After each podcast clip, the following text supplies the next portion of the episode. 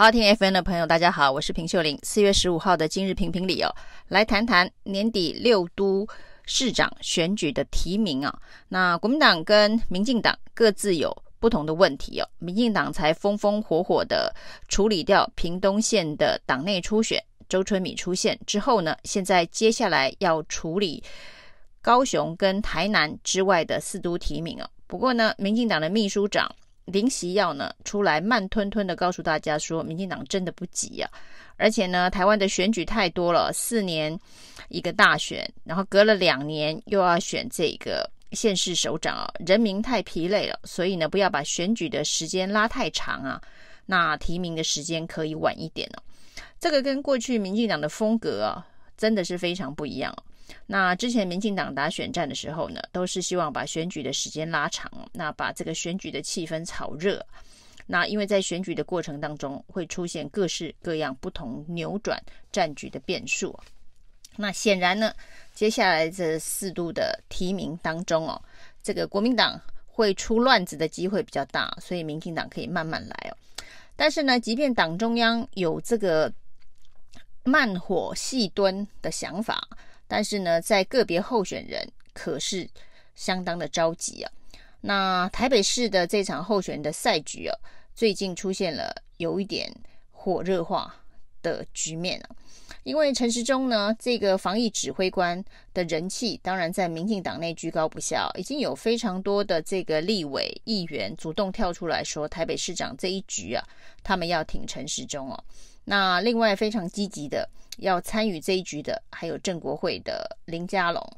那但是陈时中的这一个力挺的声浪不断之外呢，那不断的有新闻讯息跑出来哦，说党政高层已经约谈了，那接下来呢，这个五月会提名或是六月会提名，那甚至现在最新的说法是要等到七月，这当然是跟最近的这一个 Omicron 的疫情再起。有一点关联性哦，所以看起来不可能五月提名哦，六月也很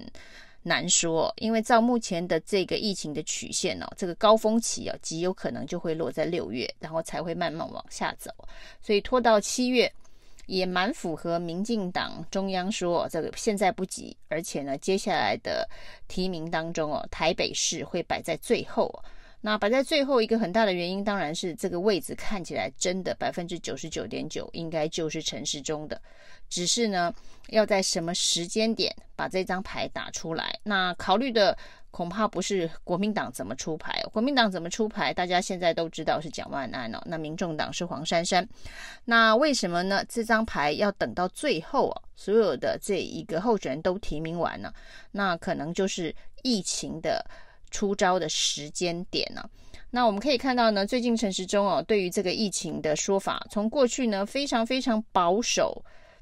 的一个态度、哦，现在转成啊是大开大合、大鸣大放哦。那甚至很早早的就预告说，这波疫情呢，如果确诊数破万例，大家也都不要意外。一下子把标准拉得这么高哦，就跟这个校园的。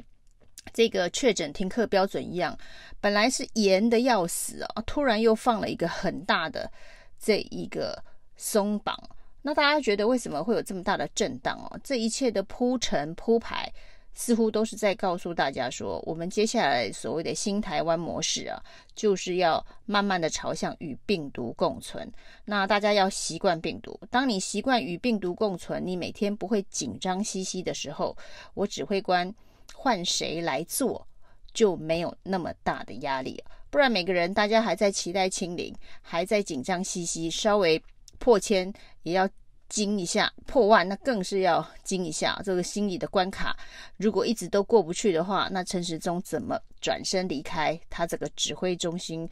的指挥官的位置呢？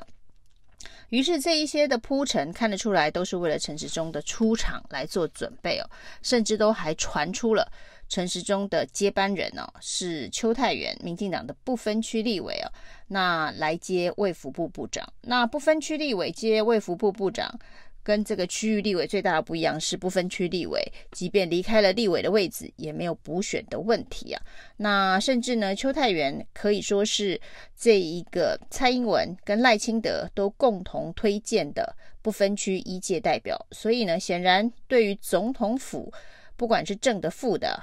他都有相当好的关系哦。所以呢，推论邱泰源会来接卫福部部长也是蛮合理的。那时间点呢？这个爆料说的是七月份呢、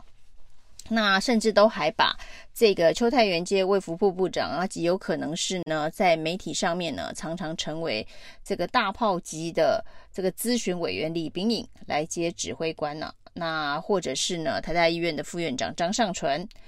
那这些安排，这些爆料啊，那。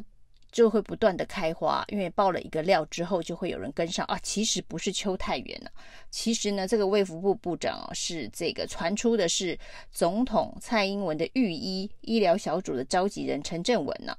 那这个可能跟总统的关系更好。于是呢，这个所谓的人事消息满天飞的状态啊，只好逼得行政院出来否认说现在没有要换人了。那总统府呢，出来辟谣说。呃，猜陈正文总统的御医的这个人事啊，是居心叵测，这个是一个恶意推论了。总统没有要用自己人了。那当然，这都是因为人事新闻的这个布局论呢，为了铺陈陈时中在七月可以上阵的这一个布局论开花了，所以才会有各式各样的这个人事传闻。讲得沸沸扬扬，好像事情明天就要发生哦。于是行政院跟总统府只好纷纷跳出来否认了。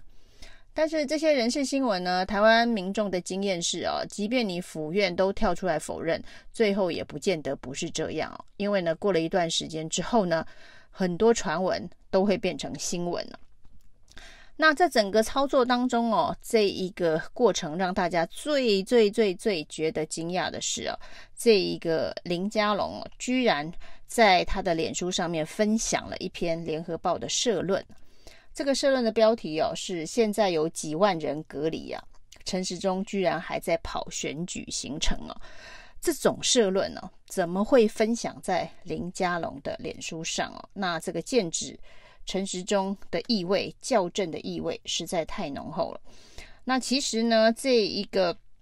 陈时中说他现在走的都是防疫行程哦。那最近呢，被批评他去电器工会的一个活动，那是因为电器工会有捐赠医疗器材哦，对于防疫的工作有很大的帮助哦，所以他是特别去感谢人家的。那另外一个活动是新台湾模式的这个演讲，那要告诉。人民如何与病毒共存呢？而且呢，现在极有可能每天确诊数会破万，这样子的一个状态与病毒共存呢，必须去做演讲。那听起来都算蛮合理的。那事实上的确哦，在这个几万人隔离的状态之下，陈时中的选举行程啊，基本上是变少了。但是呢，之前呢，罗玉军在洗衣服的时候那一天呐、那时候隔离人数虽然还不到几万人哦，不过那个疫情已经开始在升温哦。他当天去的行程是小英之友会，那去小英之友会的春酒，陈时中会不会解释说，因为小英之友会在防疫期间其实有帮忙宣导，那所以也得要去感谢一下小英之友会哦。那这些党内党外的质疑，就是陈时中防疫不专注哦。那还要分心跑行程，党内党外的质疑都有。于是呢，陈时中呢今天是有一点点动气的说，这个他现在是要把该做的事做好。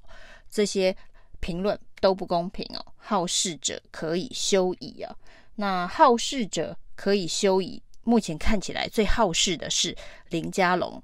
所以呢，陈时中是在跟林佳龙喊话吗？不要。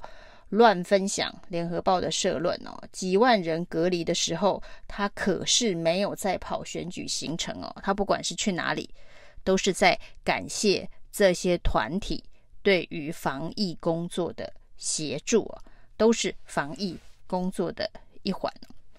从种种迹象显示呢，民进党的台北市长候选人哦，应该就是。陈时中了，不管从民调，还有从这个党政高层力挺的程度哦，那郑国会的林佳龙如果想要出现的话，唯一、唯一、唯一的可能性啊，是接下来的防疫工作被陈时中搞得一团糟。